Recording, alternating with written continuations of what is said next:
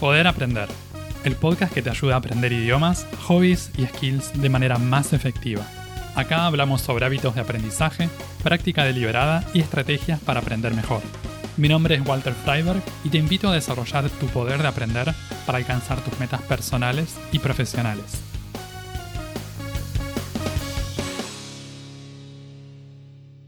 ¿Qué métodos podemos usar para mejorar la comprensión auditiva en otros idiomas? ¿Cómo hacemos para dejar de depender de los subtítulos y las transcripciones? ¿Cómo ampliar nuestro vocabulario para poder entender más cosas? En el episodio de hoy vamos a hablar sobre comprensión auditiva, vocabulario y otros temas relacionados. Cuando estamos aprendiendo un idioma, en general suele ser más fácil leer, poder entender el significado de algo que leemos que el significado de algo que escuchamos. Por eso la comprensión lectora suele ser más fácil que la comprensión auditiva. Leer más fácil que escuchar. En nuestro primer idioma, en cambio, en nuestra lengua materna, la comprensión auditiva precede a la comprensión lectora. Esto quiere decir que somos capaces de entender mensajes y de comprender significado antes que leerlo, en general, ¿no? La mayoría de los niños cuando están creciendo entienden el significado auditivo mucho antes que el significado de lo que leen. La comprensión auditiva es súper importante, especialmente para aquellos que tienen ganas de poder conversar en el idioma que están aprendiendo. Porque podemos practicar conversación un montón de tiempo, pero si nos falta la parte de la comprensión auditiva va a ser difícil poder interactuar con otra persona porque va a ser un monólogo. Entonces, esto de poder desarrollar nuestra comprensión auditiva va a ser un requisito y va a ser algo muy importante para poder interactuar, para poder manejarnos y desenvolvernos en el idioma que estamos aprendiendo. Como recomendación general, la versión corta abreviada del episodio es escuchar más y leer menos. Pero resulta que cuando aprendemos un segundo idioma o un tercer idioma, o un idioma que no es nuestra lengua materna, necesitamos usar la lectura, necesitamos chequear, necesitamos hacer cosas con la lectura. Entonces, no vamos a eliminar la lectura por completo, no vamos a eliminar los subtítulos o las transcripciones de forma total.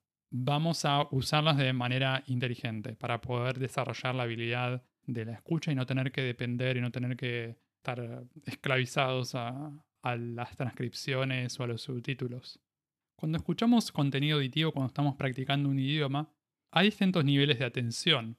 A veces escuchamos de forma intensiva, con mucho interés y con muchas ganas de poder entender eso que estamos escuchando. Y a veces escuchamos de forma muy relajada, de manera pasiva, tenemos algo escuchando de fondo mientras hacemos otra cosa. Y en algunas ocasiones puede ser que lo que necesitemos o una de las cosas que nos hace falta es aumentar la atención.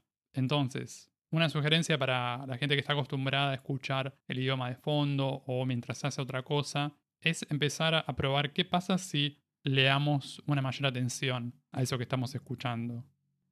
Tal vez la mayoría de nosotros no se sienta a escuchar un audiolibro o no se sienta a escuchar un podcast. Quizá cuando le dedicamos el 100% de nuestra atención a algo que incluye audio suele ser audio con video. Y ese puede ser un buen primer paso, especialmente sin subtítulos.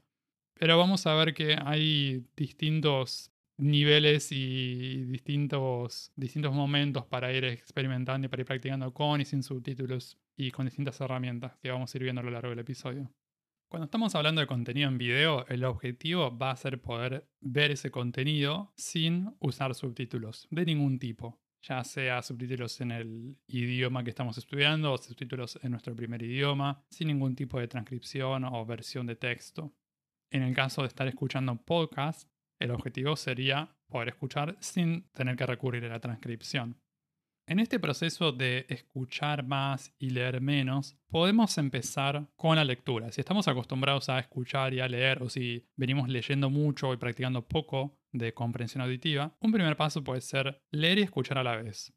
Buscamos un ebook que tenga versión audiolibro, o buscamos un podcast que tenga transcripción, o incluso también se podría hacer con una película o con contenido en video que tenga subtítulo exacto de eso que estamos escuchando, lo que se conoce como closed captions, subtítulos exactos, literales, que coinciden. Y podemos ir escuchando eso por frases, por unidades cortas, oraciones, dependiendo del tipo de contenido de que se trate. Esto es algo que nos ayuda a conectar lo que leemos con lo que escuchamos. A veces esa conexión está muy débil, entonces podemos fortalecerla haciendo esto, leer y escuchar al mismo tiempo. Un segundo paso puede ser escuchar y luego chequear el texto, pero sin ocuparnos demasiado del significado. Ahora vamos a ver esta diferencia entre las dificultades de comprensión sobre el sonido o sobre el significado. Sería básicamente escuchar algo y reconocer las palabras o las partes que forman eso que escuchamos, aun si no conocemos el significado de eso que escuchamos. Porque mm, puede ser que no entendamos el significado, pero puede ser también que no podamos procesar los sonidos, o sea, no llegamos a diferenciar qué es lo que está diciendo esa persona, qué palabra dice, aunque yo no sepa el significado de esa palabra. Y el tercer paso sería escuchar y chequear el texto y poner énfasis también en el significado. O sea, queremos tener como el paquete completo. Queremos escuchar, queremos después vamos a, querer también chequear a ver si no solo podemos procesar esos sonidos, sino si el significado que nosotros le atribuimos es el correcto o no. A lo largo del episodio vamos a ir viendo distintas formas en que podemos implementar o poner en práctica estas distintas modalidades. Pero lo primero que necesitamos hacer es poder identificar la dificultad. Si estamos practicando comprensión auditiva, si nos está costando la comprensión auditiva, primero necesitamos saber dónde está la dificultad que tenemos. ¿Está en el sonido o está en el significado? ¿O es una combinación de las dos cosas? A veces sucede que tenemos dificultades con los sonidos del idioma. Puede ser que no hayamos estudiado pronunciación o no hayamos estudiado bien cuáles son los sonidos que componen el idioma. Los idiomas tienen un conjunto de sonidos. Después esos sonidos los vamos a encontrar en palabras, vamos a encontrar frases y después a nivel de frase vamos a tener entonación y otras cosas. Pero partiendo de la unidad del sonido en particular, las vocales, las consonantes, vamos a ver que hay sonidos que tal vez no existen en nuestro primer idioma. Supongamos mi primer idioma es el inglés y estoy estudiando español, o viceversa, si mi primer idioma es el español y estudio inglés, va a haber sonidos que no están en un idioma, en el otro idioma. Por eso vamos a tener que aprenderlos desde cero. Si nunca estudiamos o si nunca tuvimos exposición a esos sonidos de forma aislada y no tuvimos la oportunidad de procesarlos bien y de acostumbrarnos a ese sonido, de alguna forma el cerebro no está preparado para procesarlos. Hay gente que hace esto de manera intuitiva o que sucede sin necesidad de ponerse a estudiar de forma detallada la pronunciación o cómo suena este sonido o aquel sonido. Pero si en tu caso en particular sentís que te cuesta eso, que hay, vos escuchás palabras y no tenés idea de cómo se escribe eso, entonces ahí puede ser que necesites que te venga bien estudiar bien los sonidos del idioma y podrías probar tal vez el ejercicio del dictado que vamos a ver un poquito más adelante. Cuando estamos pensando en esto de conectar lo que escuchamos con lo que leemos, hay idiomas que nos proponen desafíos increíbles como el inglés. En inglés americano, por ejemplo, personalmente me parece un idioma súper desafiante en cuanto a la pronunciación, en cuanto a los sonidos, porque no hay tanta correspondencia entre eso que escuchamos y eso que leemos. Parece como muy aleatorio y de repente queremos encontrar reglas o consistencias y hay un montón de decepciones o hay un montón de sonidos que son muy parecidos entre sí, pero que son diferentes y cambian un montón de significado. Entonces necesitamos practicar y necesitamos acostumbrarnos a eso hasta que se vuelva más cómodo, hasta que se vuelva un poco más de la vida diaria. Practicándolo se puede hacer. En el proceso de mejora de la comprensión auditiva, otra de las dificultades puede ser la que está conectada con el significado. A veces escuchamos una palabra y podríamos escribirla, podemos decodificarla. Sabemos, ah, escuché esta palabra, es esto, pero no, no conozco esa palabra, no conozco el significado de esa palabra. Entonces ahí tenemos un problema de vocabulario. La solución entonces a este desafío va a ser ampliar nuestro vocabulario, también incorporar hábitos de repaso y de memorización de nuevas palabras, porque esas palabras que vamos a ir sumando nos van a dar mayor comodidad y nos va a dar un repertorio más grande al momento de entender eso que escuchamos. Entonces con esto tenemos las dos dificultades típicas que aparecen, una con el sonido, la solución es estudiar los sonidos del idioma, la entonación también, y la segunda, las dificultades que tienen que ver con el significado, las solucionamos mayormente con el estudio de nuevo vocabulario y los hábitos de repaso, memorización de palabras nuevas. Para quienes no saben, yo les cuento que estudié piano en el conservatorio, entonces tengo ese trasfondo como músico y lo traigo al aprendizaje de idiomas y lo aprovecho. Una de las cosas que hacíamos en el conservatorio eran los dictados. En las clases de audio perceptiva o también en formación musical después de audio perceptiva, teníamos dictados.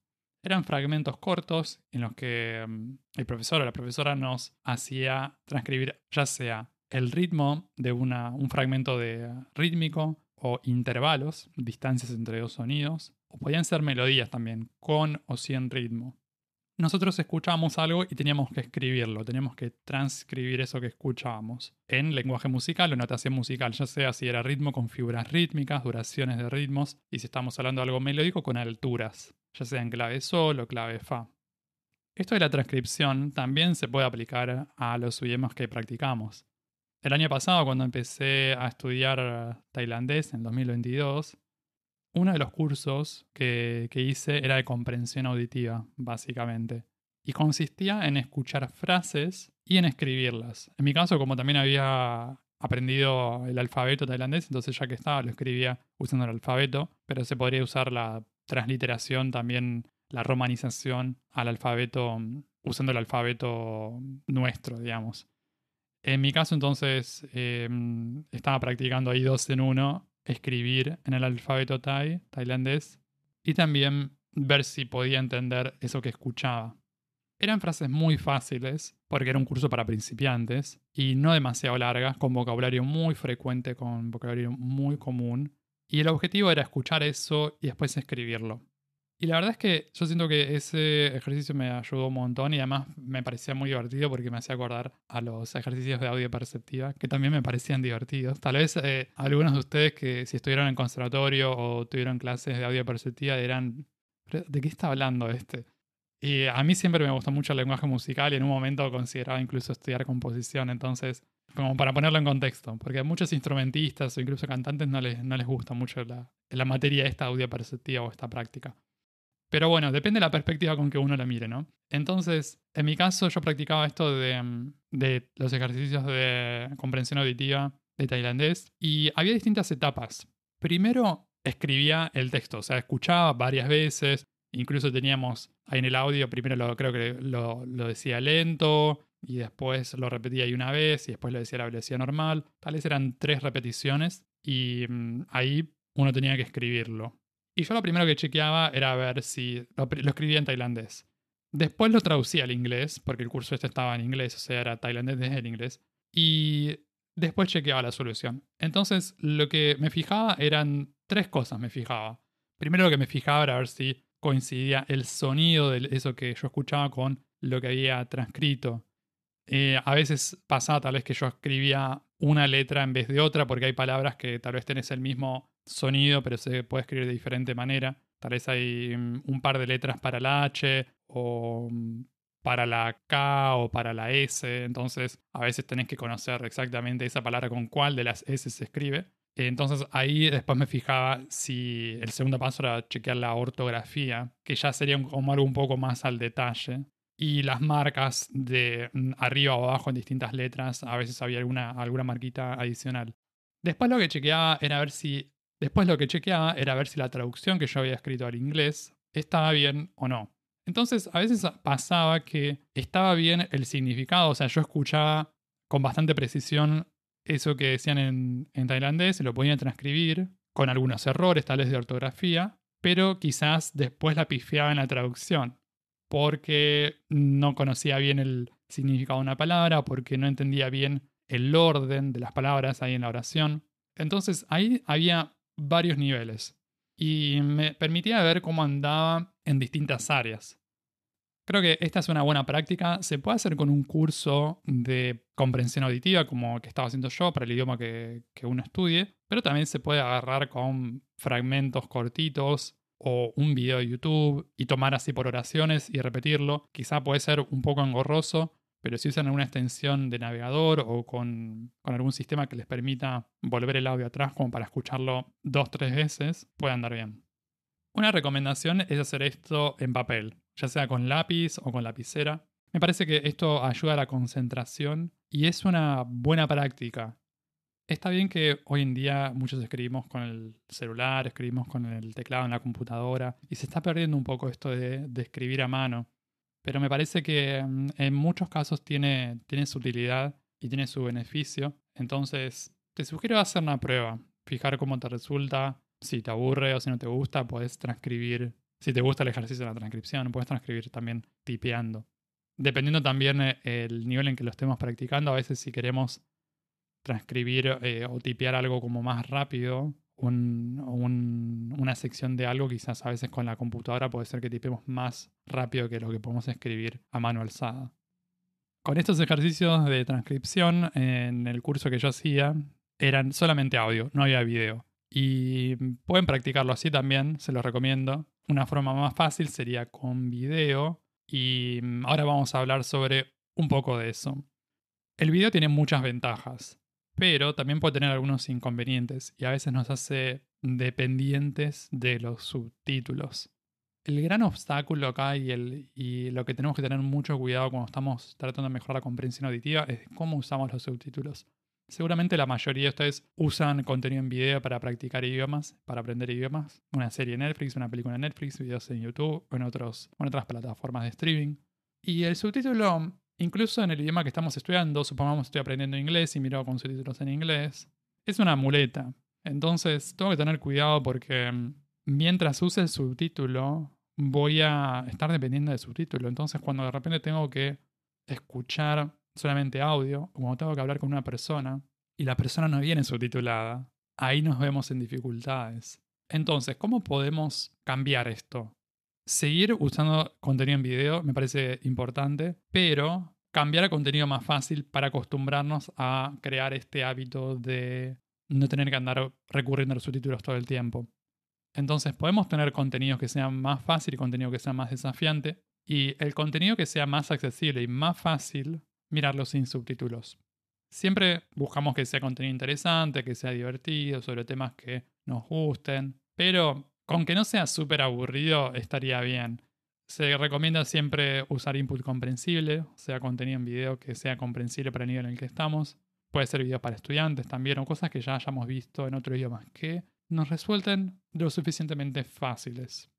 Así vamos ejercitando el músculo este de mirar sin subtítulos. Vamos creando este hábito de mirar sin subtítulos, aunque sea algunas cosas. Y cortamos un poco eso de tengo que usar subtítulos absolutamente para todo porque si no, no entiendo nada. Porque estoy seguro que hay cosas que puedes entender sin subtítulos. Tal vez no es el material ideal que más te encantaría, como la serie que salió este año, pero puedes entender cosas. Entonces, eso forma parte del camino y del proceso, si tenés ganas de usarlo.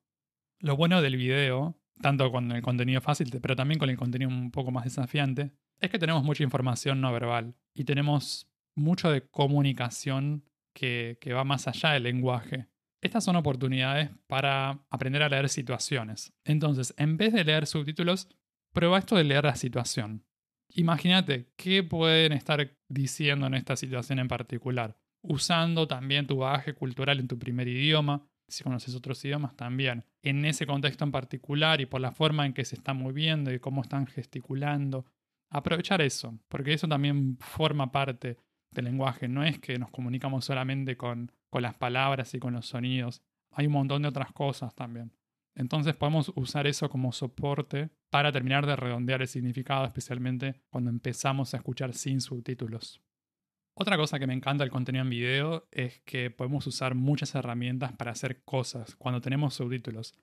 En episodios anteriores ya les conté de las herramientas que se pueden usar, por ejemplo, para emborronar subtítulos. La que yo uso es Language Reactor, pero hay otras. Y lo que nos permite es, por ejemplo, si estoy aprendiendo inglés, me permite configurar, poner, estoy viendo Netflix una película, pongo subtítulo en inglés arriba y abajo puedo poner, por ejemplo, subtítulo en español. Pero voy a elegir que estén emborronados que estén todos como difuminados. O sea, está el subtítulo, pero no se ve.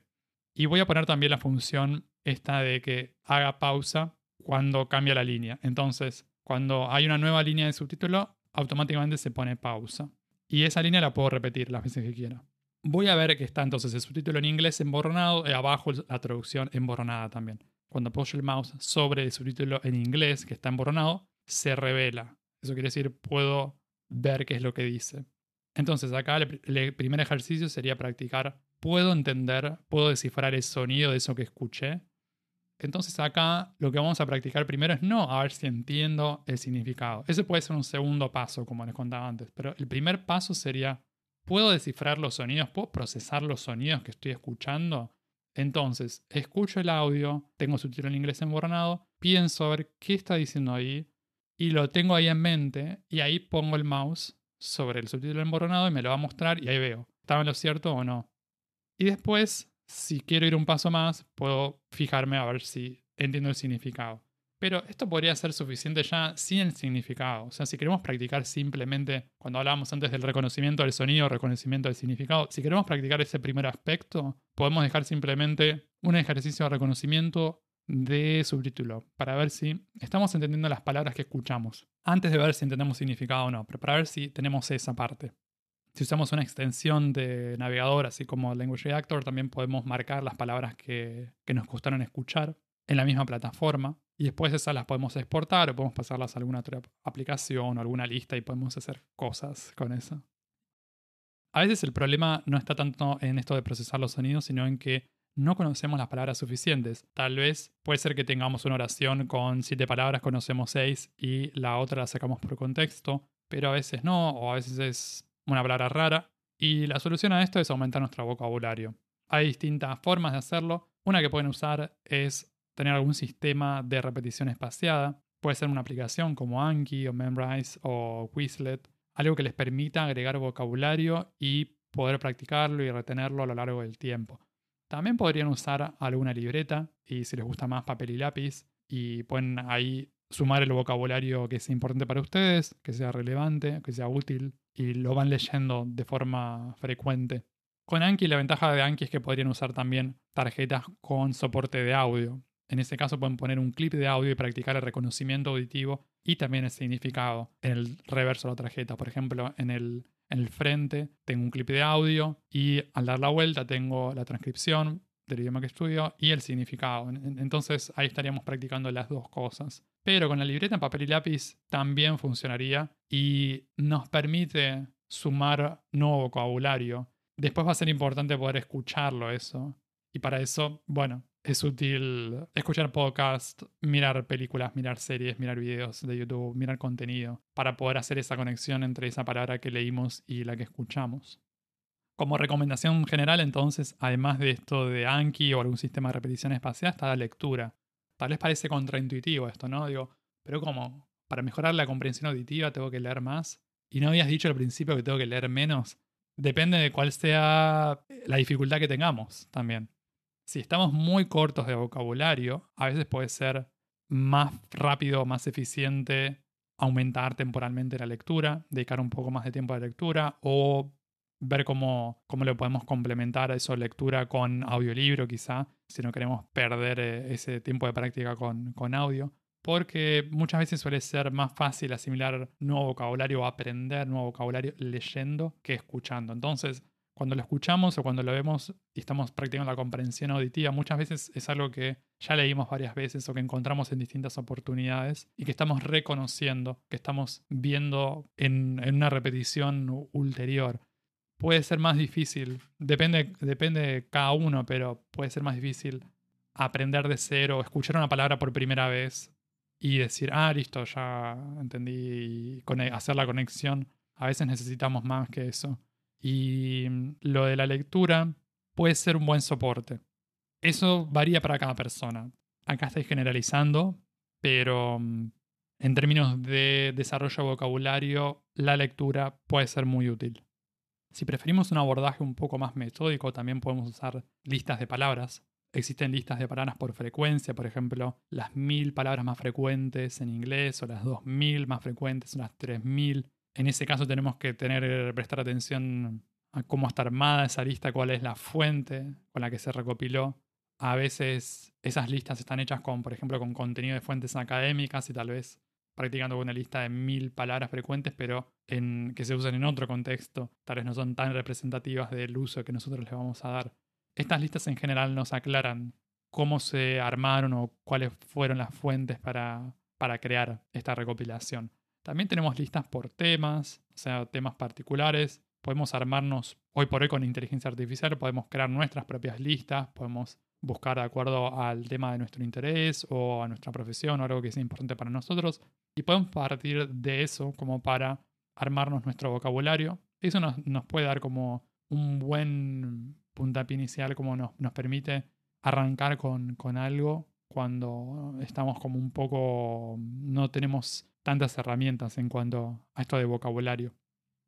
Están las listas de frecuencia, están las listas por temas, también tenemos listas que se enfocan solamente, por ejemplo, en sustantivos o en verbos o en adjetivos. Entonces podemos armarnos algo, buscarnos algo que sea relevante para lo que necesitemos a cada momento. Una de las formas de contenido más interesantes para practicar la comprensión auditiva son los podcasts. Cuando estén practicando esto, yo les recomiendo buscar podcasts con transcripciones. El hecho de tener una transcripción, como al igual que el hecho de tener un subtítulo, es muy útil para esta fase en la que estamos practicando y que necesitamos chequear o corroborar alguna cosa. Eh, estamos practicando algo y queremos ver si eso que nosotros escuchamos es así o no. Entonces el hecho de tener un podcast con una transcripción nos permite, nos da más oportunidades para practicar y crear ejercicios que si no tuviéramos esa transcripción. Podemos probar distintas combinaciones de, como veíamos al principio, esto, si necesitamos leer y escuchar al mismo tiempo, o si queremos solamente leer, quizá puede dar en alguna situación, o solamente escuchar, escuchar y leer de forma intermitente. Esa es la ventaja de tener ese contenido con un soporte dual audio y texto audio y texto, ya sea en la forma del podcast, con lo que, como les decía recién, o cuando también cuando practicamos con video, video y subtítulo, que el video tiene el audio, ¿no? Y el subtítulo ahí nos da la parte del texto. Hay muchos podcasts creados para estudiantes de idiomas. Por ejemplo, tenemos la serie de Easy Languages. Uno de los más conocidos es el de Easy German. Tenemos también Easy Spanish para gente que está aprendiendo español. Y mm, esos podcasts Suelen traer transcripciones, algunos traen también listas de vocabulario o mm, ejercicios adicionales y me parece que son buenas opciones si les resultan interesantes, si les resultan atractivos o si les gusta la idea de practicar con contenido hecho para estudiantes. También les recomiendo cuando se sientan listos o cuando tengan ganas, cuando se sientan listas, practicar con podcasts creados para nativos. Son más desafiantes desde ya. Pero incluso mientras estén escuchando podcasts para estudiantes, probar una que otra vez, al menos un pedacito, y puede servir como también como para testear y como para ver cómo andan en general. A veces se van a sorprender, van a entender más de lo que creían que podían entender. No es necesario que se pongan a escuchar episodios enteros si sienten que es muy difícil o si se, de repente se vuelve frustrante, pero se los comento como algo que puede ser divertido para, para ir probando y para ir testeando. El desafío más grande, sin duda, va a ser el de un podcast para nativos en el que haya más de dos personas. De más fácil a más difícil tenemos, lo más fácil sería escuchar a una sola persona que está hablando, el segundo sería dos personas, puede ser dos personas fijas que tienen una interacción, un poquito más difícil puede ser un anfitrión y el invitado que vaya cambiando, y después serían más de dos personas. Si tenemos tres o cuatro personas, tenemos que poder identificar distintas voces y distintos acentos. A veces cuando, tenemos, cuando hay invitados en un podcast que hay mucha gente y hay invitados que va cambiando todo el tiempo. Escuchamos voces nuevas, acentos nuevos, variedades, velocidades diferentes todo el tiempo. Eso puede ser realmente desafiante. Pero como les decía, pueden buscarse un contenido que sea lo suficientemente desafiante e interesante que no los abrume y que les dé ganas de seguir practicando. Por último, otra de las cosas que podemos variar cuando estamos practicando con audio es la velocidad. Podemos practicar con contenido más lento o más rápido. Si queremos hacer un audio más lento, tenemos que tener en cuenta también de no pasarnos de la raya, porque llega un punto en que se vuelve, se desvirtúa y no se entiende. Eh, o ya pierde contacto con el lenguaje natural. Hay gente que habla más rápido, hay gente que habla más lento, pero como recomendación general yo les recomiendo no ir por debajo de 0.7x de velocidad. 1x sería la velocidad normal, 2x sería el doble de rápido, 0.5x sería la mitad de lento. Entonces 0.7x sería como es un cuarto más lento y mm, mantiene mucho de, la velocidad normal, pero puede ser un poco más accesible. Entonces, eso lo pueden ver de acuerdo, a veces varía mucho según la persona que está hablando. Hay personas que hablan lento. Por ejemplo, si estoy hablando de esta manera, ya es como si estuviera 0.5x. En cambio, si estoy hablando de esta forma, si empiezo a hablar y sigo hablando, es como que estoy ya en 2x. Y ahí sí necesito 0.7 como para bajarlo un poquito. A medida que vayamos desarrollando nuestra habilidad de comprensión auditiva, puede estar bueno también estar holgados. ¿Qué quiere decir esto de estar holgados? Tener como un poco de resto. No sé ustedes, pero vieron como en nuestro primer idioma a veces recibimos un WhatsApp o recibimos audio en WhatsApp o en Telegram y lo ponemos a 1,5 o a 2x para escucharlo más rápido, porque podemos hacerlo, porque podemos entenderlo. O escuchamos un podcast. Tal vez estamos escuchando un podcast en un idioma que manejamos bien, ya sea nuestro primer idioma, otro idioma que, estudiamos a, y llevamos a un nivel alto, y podemos escucharlo a 2x, 2,5, hasta 3x, dependiendo de la voz de las personas que hablan en el podcast. A veces hablan ya muy rápido de entrada y 3x es, es demasiado. Pero 2 o 2,5x es algo que, que se puede hacer. Entonces, esto mismo pueden probarlo también cuando se sientan listos, cuando se sientan listas, cuando tengan ganas de ver cómo va mejorando su comprensión. Ir por un 1,2x, 1,5x, 2x eventualmente.